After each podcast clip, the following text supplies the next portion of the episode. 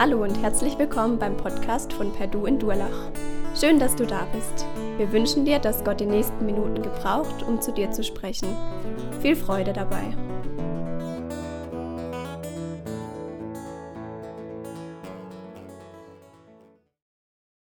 Ja, wie cool wäre das, wenn wir beten und Gott uns so direkt antwortet, wie wir es gerade gehört und gesehen haben.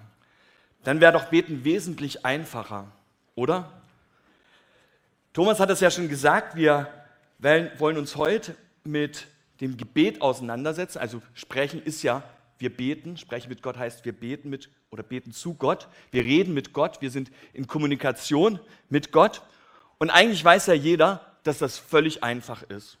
Also denkt man zumindest. Ja, das kann ja wirklich jeder machen, egal ob er gebildet ist oder nicht so gebildet ist, ob er Arzt ist, Philosoph, Politiker, Handwerker oder beten kann sogar Schüler, Student und sogar auch schon Kindergartenkind. Irgendwie müssen wir uns darüber Gedanken machen.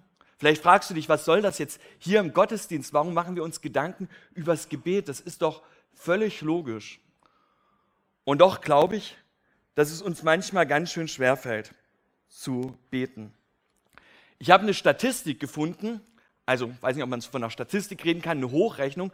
Und zwar hat man mal versucht zu überlegen, wie viel Zeit wir Deutschen in unserem Leben mit was verbringen. Man ist davon ausgegangen, von 80 Jahren, die wir leben. Und man hat sich überlegt, okay, wie viel Zeit verbringen wir mit was? Also zum Beispiel verbringen wir circa 25 Jahre, wenn wir 80 sind, im Bett mit Schlafen. Mindestens, richtig? Genau, wir verbringen ungefähr zwölf Jahre unseres Lebens vorm Fernsehen oder vor Medien. Wir verbringen zwölf Jahre miteinander zu reden und spannend zwei Jahre davon oder über zwei Jahre davon verbringen wir mit Klatsch und Draht, Tratsch. Und wie sieht es jetzt mit Gebet aus? Habt ihr eine Idee? Gebet kam ganz, ganz unten als allerletztes. Wir Deutschen beten ungefähr in unserem Leben, wenn wir 80 sind, zwei Wochen. Und ich fand das ziemlich erschreckend, ja, zwölf Jahre, wo wir miteinander im Gespräch sind und demgegenüber zwei Wochen, wo wir mit Gott im Gespräch sind. Und irgendwie scheint es doch gar nicht so einfach zu sein, zu beten. Irgendwie scheint es doch gar nicht so einfach zu sein, mit Gott ins Gespräch zu kommen. Und deswegen wollen wir uns die nächsten Sonntage Gedanken drüber machen. Wie können wir mit Gott ins Gespräch kommen? Was heißt das? Heute geht es ganz praktisch darum, wie können wir das tun? Und die nächsten Wochen geht es darum, wie kann ich das ganz persönlich machen und wie können wir das auch als Gruppe, als Gemeinschaft machen. Und ich glaube auch nicht, dass das ein Problem ist, was wir erst seit ähm, einiger Zeit haben, was uns irgendwie als Deutsche bewegt, sondern ich finde es spannend, dass das ein Problem ist oder eine Frage ist, die schon die Jünger beschäftigt hat. Wie können wir beten? Ja, die Jünger sind mit Jesus unterwegs, erleben ihn drei Jahre und in dieser Zeit fragen sie, Jesus, lehr uns doch das Beten. Und er erklärt es ihnen. Aber für Jesus ist es nicht nur, dass er es den Jüngern erklärt, das lesen wir ja im Lukas-Evangelium, sondern auch im Matthäus-Evangelium ist uns das Gebet, das Vaterunser, was wir gerade gehört haben, überliefert. Und Matthäus nimmt das auf in seiner Bergpredigt. Also im Matthäus-Evangelium sind fünf große Reden von Jesus, wo er erklärt, was Jesus oder was für Jesus wichtig ist. Und die Bergpredigt ist die erste von diesen fünf Reden, wo er erklärt, wie sein Königreich aussehen wird, wie Gott sich das Leben vorstellt in Beziehung zu Gott, zwischen Mensch und Gott und in Beziehung zueinander. Und im Mittelpunkt von dieser Predigt, von dieser Rede über sein Reich steht das Gebet.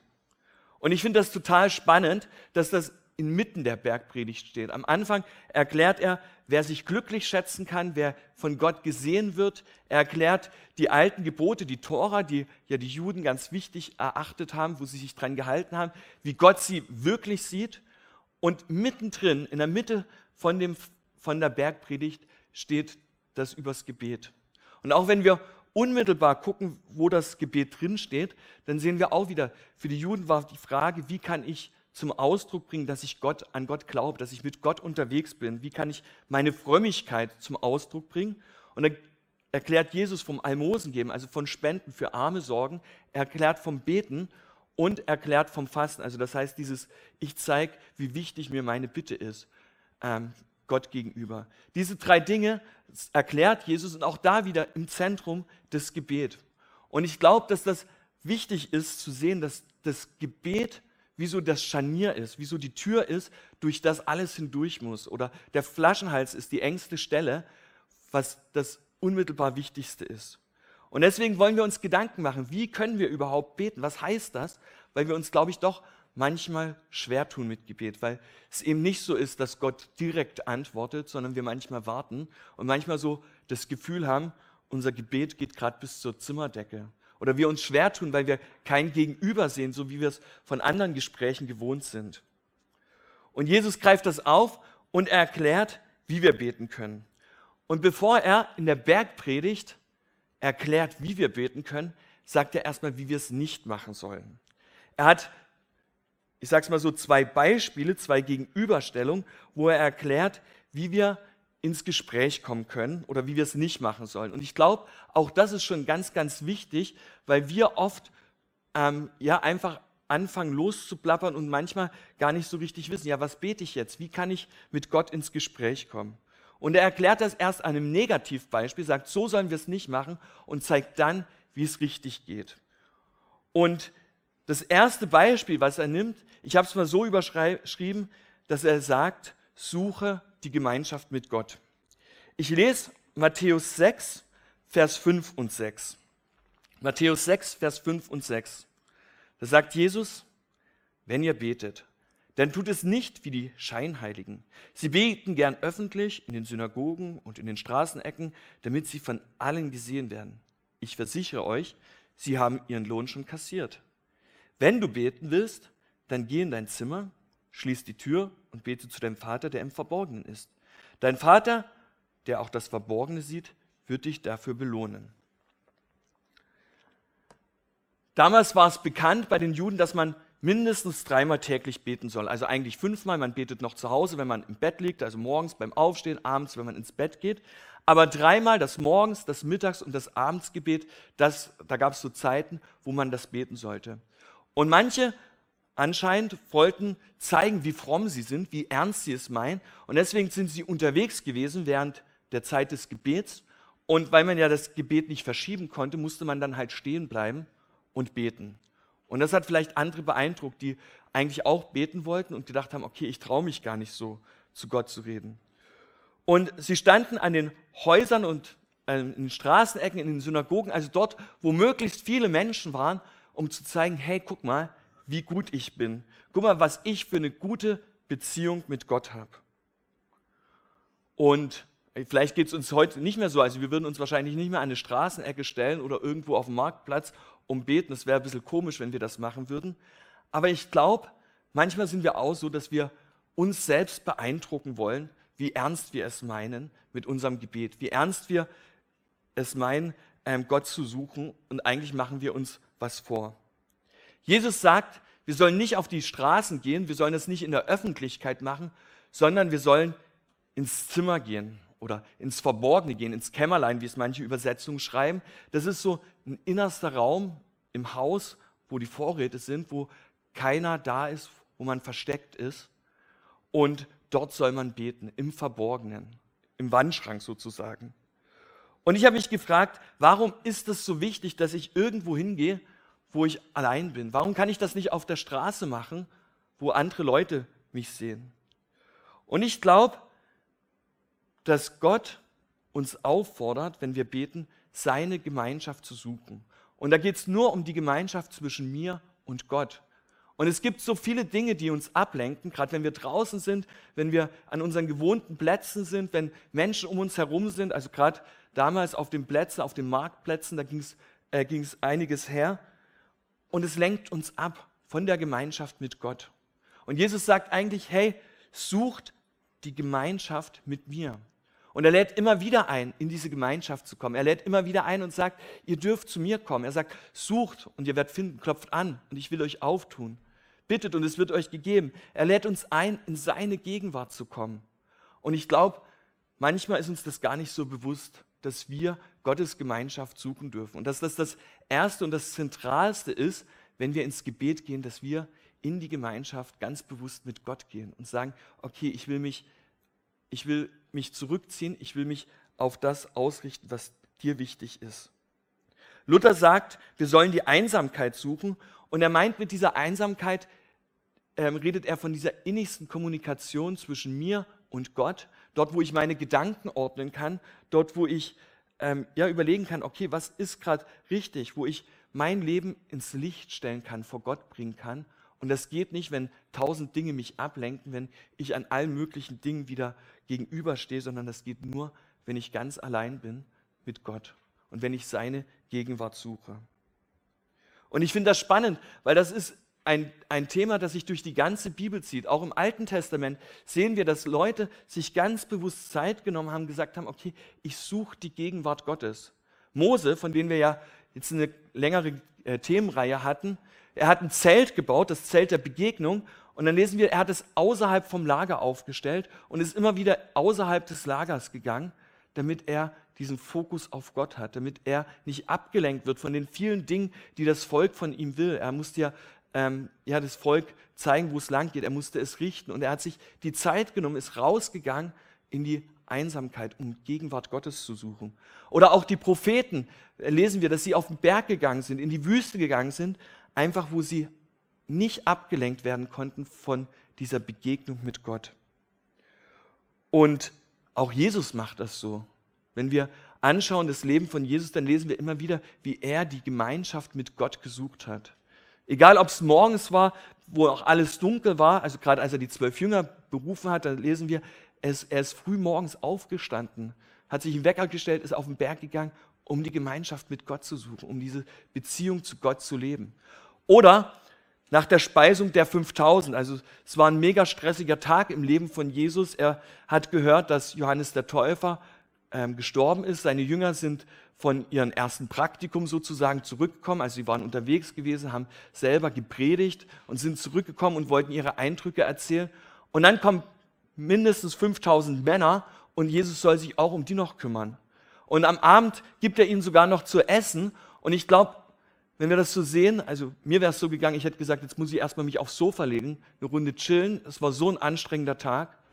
Und Jesus schickt die Jünger weg und sagt, ich gehe erstmal auf den Berg und bete. Ich bringe das wieder in Ordnung mit Gott. Ich sortiere mich. Ich gehe in die Einsamkeit. Und ich finde das so Vorbild von Jesus. Und ich glaube, dass das eine zentrale Sache ist, dass wir immer wieder in die Einsamkeit gehen, in unsere Kammer gehen, uns ausrichten und wirklich die Gemeinschaft mit Gott suchen. Und vielleicht gibt es jetzt manche, die sagen, oh, das, das kann ich aber gar nicht machen. Denn mein Terminkalender ist so voll, es gibt so viele Dinge zu tun, ich kann ja auch die Kinder nicht unbeaufsichtigt lassen. Und was uns da für tausend Einreden, ein, Ausreden einfallen. Aber ich glaube, dass Jesus das ganz, ganz wichtig ist. Deswegen betonte das, in die Einsamkeit zu gehen und ganz bewusst die Gemeinschaft ganz persönlich mit Gott zu suchen. Und ich weiß nicht, wie es dir damit geht, ob du dir bewusst bist überhaupt, dass du in diese Gegenwart Gottes kommen kannst, des Schöpfers, der alles gemacht hat, oder ob du einfach nur irgendwie betest, weil es halt dazugehört, so wie viele Juden das damals gemacht haben, die einfach unterwegs waren und gesagt haben, okay, ich habe das so gelernt, dreimal am Tag bete ich, oder ob du wirklich ganz bewusst die Gemeinschaft mit Gott suchst und sagst, hey Gott, hier bin ich und ich will mit dir einfach Zeit verbringen. Ich will in deine Gegenwart kommen. Ich möchte die Gemeinschaft mit dir suchen. Und es kann ganz unterschiedlich aussehen, kann ganz unterschiedlich sein. Mir zum Beispiel hilft es, wenn ich rausgehe, wenn ich spazieren gehe, einfach da zu sagen, okay Gott, und jetzt möchte ich den Fokus auf dich haben, jetzt möchte ich die Gemeinschaft mit dir suchen. Das muss nicht zu Hause sein, sondern da gibt es ganz unterschiedliche Möglichkeiten. Wir dürfen in die Gemeinschaft von Gott kommen. Das ist das Erste, was Jesus sagt. Wie sollen wir beten? Suche bewusst die Gemeinschaft mit Gott. Und das Zweite, was er hier so gegenüberstellt, das zweite Beispiel, was er nennt, da geht's, ich habe es überschrieben mit ehrlich sein vor Gott. In Matthäus 6 ab Vers 7 lesen wir, wenn ihr betet, dann leiert nicht Gebetsworte herunter wie die Heiden. Sie meinen, sie können bei Gott etwas erreichen, wenn sie viele Worte machen. Ihr sollt es anders halten. Euer Vater weiß, was ihr braucht, bevor ihr ihn überhaupt bittet. Also das Zweite, was Jesus sagt, ist, betet nicht mit vielen Worten. Ähm, die Leute damals waren der Überzeugung, okay, wenn ich richtig viel Gott sagt, wenn ich, wenn ich ganz viele Worte mache, dann nerv ich ja Gott und dann wird Gott mich irgendwann erhören, weil ich einfach so viele Worte mache. Vielleicht kennen das manche von den Kindern, ja, die immer wieder das Gleiche fragen und irgendwann nervt und man gibt halt nach, weil man es nicht mehr hören kann. So war halt manchmal die Vorstellung. Oder bei den, bei den Heiden sozusagen, die haben alle möglichen Gottesnamen aneinandergereiht oder Götter, die sie kannten, weil sie gedacht haben, okay, irgendwie treffe ich vielleicht den richtigen Gott und der wird dann mein Gebet erhören. Aber das war einfach nur so ein form, formelles Beten. Es war einfach, ähm, ja, viele Worte, aber nichts dahinter. Es war nicht das Herz dahinter. Und manche haben es vielleicht auch so gemacht, dass sie gesagt haben, okay, meine Pflicht ist, dreimal am Tag zu beten, in den Versammlungen vielleicht noch zu beten. Ich erfülle meine Pflicht, ich mache einen Haken dahinter und jetzt muss ja Gott mir was Gutes tun. Aber Jesus sagt, es geht um unser ganz ehrliches Herz vor Gott. Es geht nicht um eine Bandansage, um irgendwas, was wir jedes Mal runterleiern. Vielleicht kennt ihr das vom Telefon, wenn ihr irgendwo anruft, so eine Bandansage, die immer das Gleiche sagt. So sind manchmal, glaube ich, unsere Gebete, dass wir immer das Gleiche sagen. Aber Jesus sagt, ich will, dass du ehrlich vor mich kommst, dass du ganz ehrlich vor mir bist und dass du das sagst, was dich bewegt. Am Anfang von der Bibel lesen wir, dass wir als Menschen geschaffen worden sind, um in Gemeinschaft mit Gott zu stehen, um Gemeinschaft mit Gott zu haben. Und Gemeinschaft heißt halt nicht, dass ich das sage, was der andere hören will, weil ich weiß ja, was er hören will, sondern Gemeinschaft heißt, ich sage das, was mich bewegt. Ich sage das, wovor ich Angst habe, was mir Freude macht, wo ich ähm, ja wütend bin vielleicht. Das darf ich vor Gott bringen. Und das darf ich ehrlich vor Gott sagen. Und ich glaube, das ist das, was Jesus hier meint, wenn er sagt, wir sollen nicht viele Worte machen. Das heißt auch nicht, wir sollen gar nichts mehr sagen, sondern wir sollen anfangen, ehrlich zu werden. Ehrlich zu sein vor Gott und zu sagen, was wir denken. Wir sollen unsere Masken fallen lassen und ganz offen und ehrlich vor Gott kommen. Und ich finde da, die Psalmen, die zeigen das so auf eine wunderbare Art und Weise, ja, wo sie sagen, hey Gott, ich fühle mich hier nicht verstanden. Ich habe hier Wut, ich habe hier Ärger, ja, wo sie ihren Zorn beschreiben, wo sie Gott sogar sagen, wem er umbringen soll, also wo sie ihre Wut zum Ausdruck bringen. Das ist ehrliches Beten. Und ich glaube, wir sind manchmal so drauf, dass wir wissen, was die richtige Antwort ist. Also in der Jungschar, da gibt es drei Antworten, die immer richtig sind. Das ist Jesus, Bibel lesen und beten. Und das passt immer. Und ich glaube, manchmal sind, sind wir genauso wie so Jungschar-Kinder, die einfach das Gott sagen, was er hören will, anstatt das zu sagen, was in uns drinsteckt, was uns ähm, bewegt. Und Jesus sagt hier, geht in diese Kammer, betet für euch alleine, weil Gott sieht ins Verborgene. Gott weiß doch eh, um was wir bitten werden. Warum versuchen wir irgendwas Gott vorzumachen? Warum versuchen wir irgendwie unsere Gefühle zu unterdrücken oder Gott zu sagen, ja, das darf ich ja jetzt gar nicht sagen, sondern Gott kennt uns doch eh.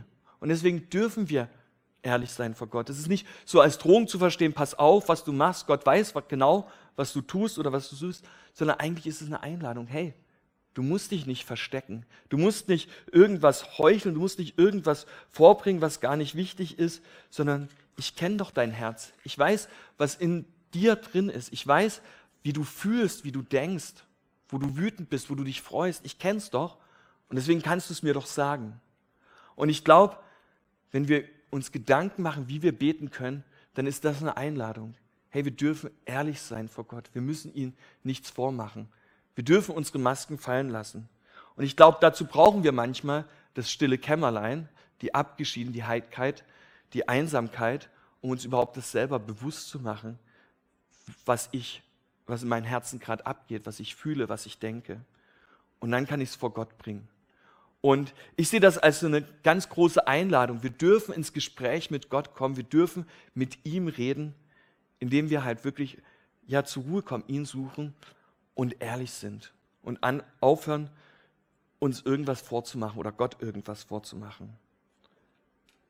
Und ich möchte dich einladen, schau mal in dich rein. Schau mal, ob du wirklich ganz ehrlich vor Gott bist. Ob du es wirklich so ehrlich meinst oder ob du irgendwas Gott vormachen willst. Das, was er hören möchte. Ich habe gemerkt, dass es mir manchmal ganz schön schwer fällt, wirklich ehrlich zu sein vor Gott. Wirklich zu Gott zu kommen und zu sagen, was ich, ich denke. Ich glaube, das ist eine ziemliche Herausforderung, aber es lohnt sich, weil Gott kennt das und Gott wird das auch hören. Ja, nachdem Jesus so an diesen zwei Beispielen deutlich gemacht hat, wie wir nicht beten sollen, kommt er jetzt drauf, wie es eigentlich geht. Und das ist das, oder Teile von dem Vater unser.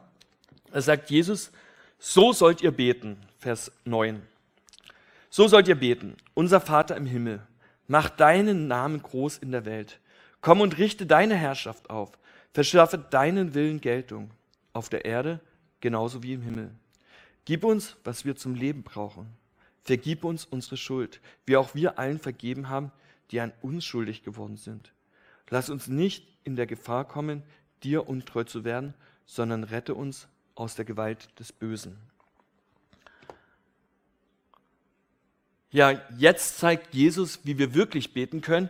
Und ich finde es spannend, dass am Anfang Jesus so den Blick auf Gott ausrichtet. Ja?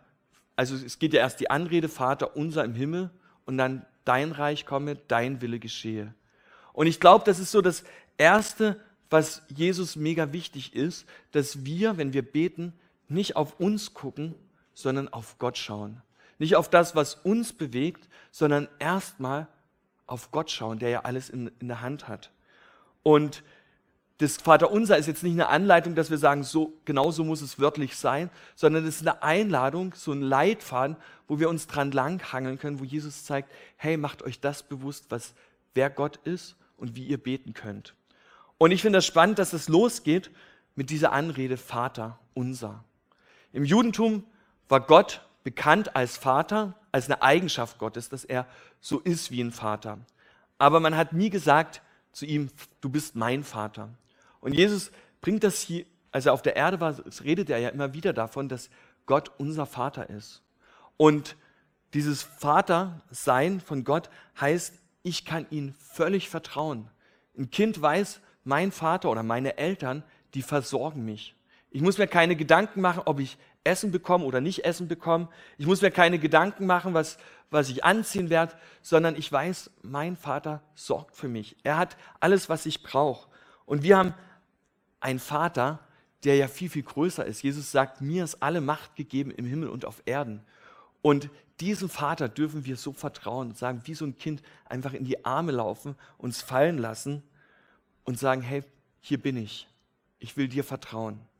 Ich finde es manchmal spannend, ähm, wenn ich eine Schule bin und die Kinder, die Grundschüler von ihren Eltern abgeholt werden. Das ist manchmal richtig witzig, weil sie sind nicht so vorsichtig und überlegen erstmal, was sage ich zu meinem, meinen Eltern, die kommen, sondern sie laufen direkt los, umarmen sie erstmal und dann geht es sofort los mit Plappern. Hey Mama, ich habe eine Eins bekommen oder ich habe eine schlechte Note oder darf mein Freund mit nach Hause kommen oder kriege ich jetzt mein Eis oder sonst was. Sie machen sich null Gedanken drüber, was vielleicht bei den Eltern gerade los ist oder wie sie kommen. Und ich finde, das drückt so eine, so eine Verbundenheit, so, eine, so ein Vertrauen aus. Und dazu lehrt uns Jesus ein und sagt, wir dürfen genauso wie die Kinder einfach voll Vertrauen auf Gott kommen, zu Gott kommen. Und dann spricht Jesus hier, dass sein Name geheiligt wird. Ähm, es gibt ja verschiedene Namen für Gott in der Bibel. Ähm, Im Alten Testament sehen wir das immer wieder. Das sind so Eigenschaften, die Gott umschreiben. Und ich glaube, einer der wichtigsten Namen, die in der Bibel vorkommen, das ist der Name Immanuel. Gott ist mit uns. Das sagt Jesaja, ähm, kündigt das an, dass Gott mitten unter sein Volk wohnen wird. Und Jesus selber ist ja dieser Gott unter uns. Gott lebt einfach in unserer Mitte. Und ich glaube, wenn es darum geht, dass sein Name geheiligt wird, dürfen wir uns das bewusst machen. Gott ist hier. Mein Gebet muss nicht bis zur Zimmerstecke steigen oder ich muss nicht irgendwo hingehen, irgendwas machen, sondern Gott ist da. Egal wie es mir geht, egal was ich mache. Und genauso auch, wenn es um dein Reich und dein Wille geht, das ist ja auch wieder dieser Fokus auf Gott, ähm, dann dürfen wir von uns selber wegblicken. Die Juden hatten damals die Vorstellung, dass Gott sein Reich aufrichten wird, dass es ein Friedensreich sein wird, das er macht und es war so ihre Hoffnung, wofür sie gebetet haben, dass Gott kommt, die Feinde vernichtet, dass sie Frieden haben werden und dass Gott ihr König ist und dass ihr König, ähm, ja, sie in dieser Gegenwart von dem König leben können. Und ich finde das so einen vertrauensvollen Blick, den Jesus hier lehrt und sagt, hey, wenn wir beten darum, dass sein Reich kommt, dann dürfen wir in diesem Vertrauen beten, dass Jesus es in der Hand hat. Und Jesus sagt ja, er kommt wieder, er baut sein Reich auf. Wir dürfen einmal in der Gemeinschaft mit ihm sein. Und ich glaube, darum geht es, diesen Blick auf Gott zu haben, den Fokus auf Gott zu haben und hoffnungsvoll, vertrauensvoll zu beten. Und dann sind auch meine Wünsche, mein Wollen eigentlich viel, viel kleiner. Dann ist es gar nicht mehr so wichtig, was ich will, sondern dann können wir beten, dass Gottes Wille geschieht, so wie Jesus uns das lehrt. Weil Gott hat das Beste im Blick. Und wir sehen es manchmal gar nicht. Ähm, wir sind manchmal so drauf, also mir geht es so, dass ich ein Problem habe und dann habe ich schon eine Idee, wie Gott das lösen könnte und dann bringe ich meine Idee Gott und sage, jetzt musst du es nur noch absegnen. Aber das ist mein Wünschen oft, mein Wollen und es hat oft gar nichts mit dem zu tun, was Gott hat.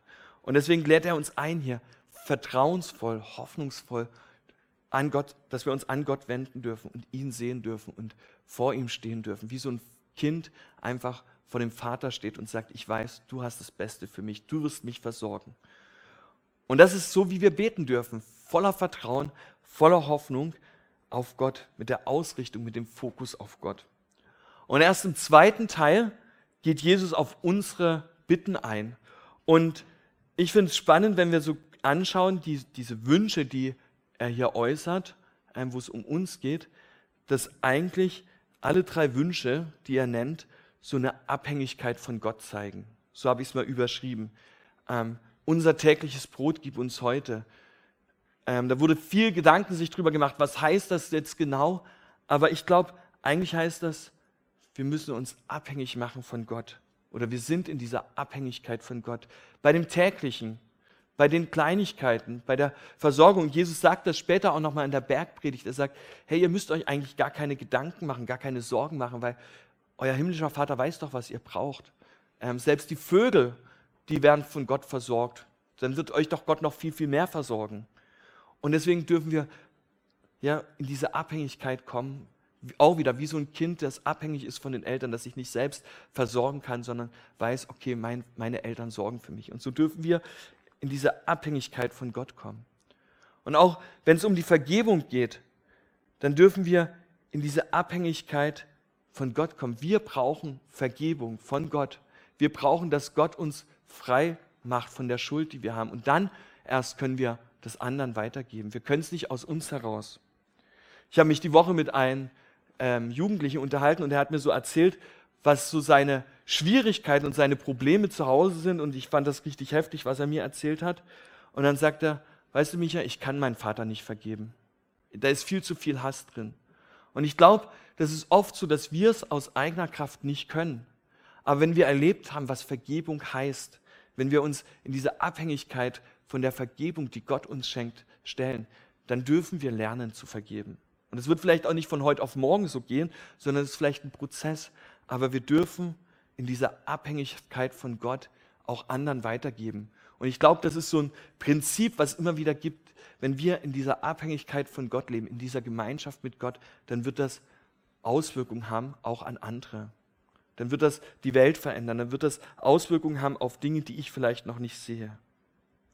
Und genauso auch, wenn es um die Versuchung geht. Auch das ist ja wieder spannend, was Jesus damit meinte mit Versuchung. Kann Gott in Versuchung bringen oder nicht?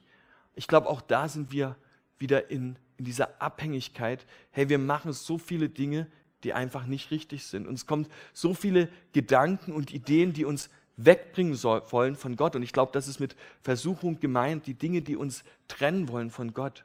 Und dann sind wir abhängig, dass wir nicht drauf reinfallen, nicht auf diese falsche Stimme hören, die uns wegziehen wollen, sondern ganz bewusst auszurichten und sagen, Gott, ich bin so abhängig in den kleinen Dingen von dir.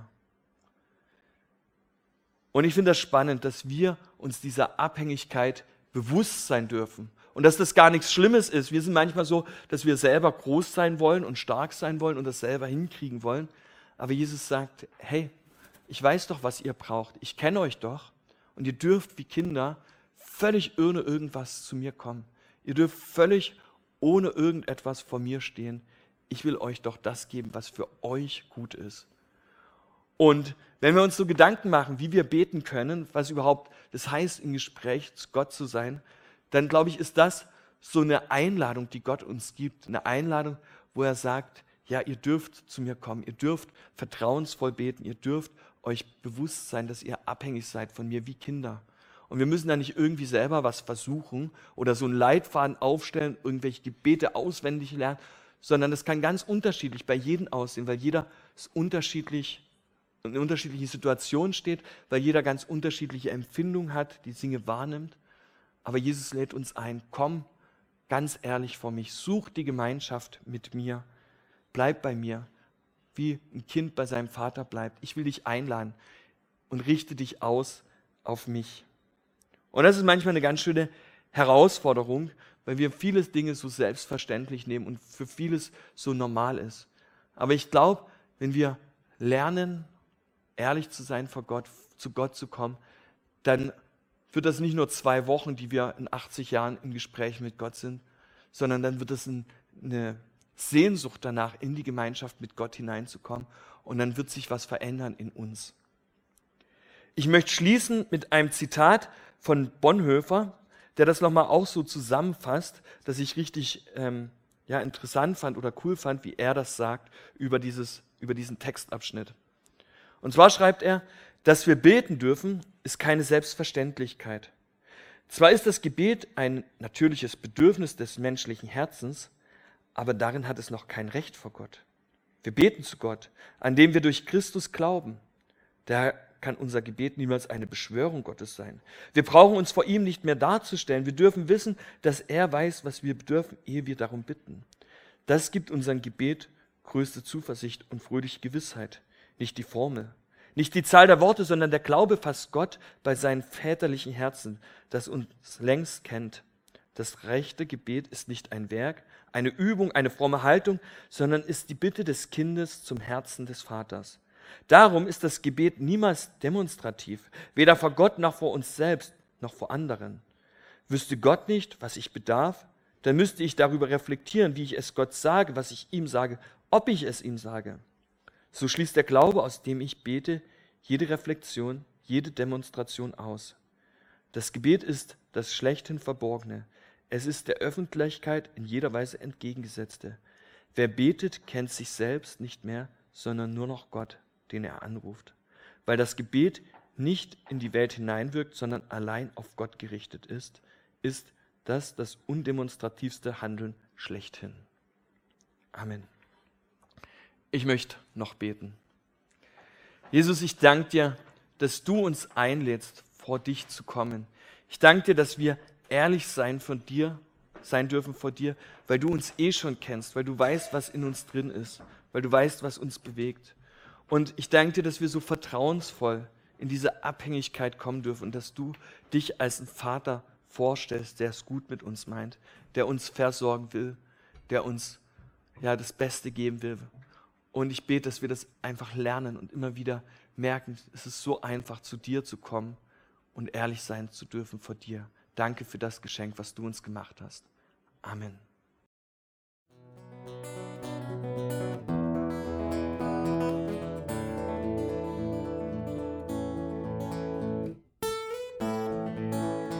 Wir hoffen, der Podcast hat dir weitergeholfen. Falls du noch Fragen hast, besuche gerne unsere Homepage unter www.per-du.church.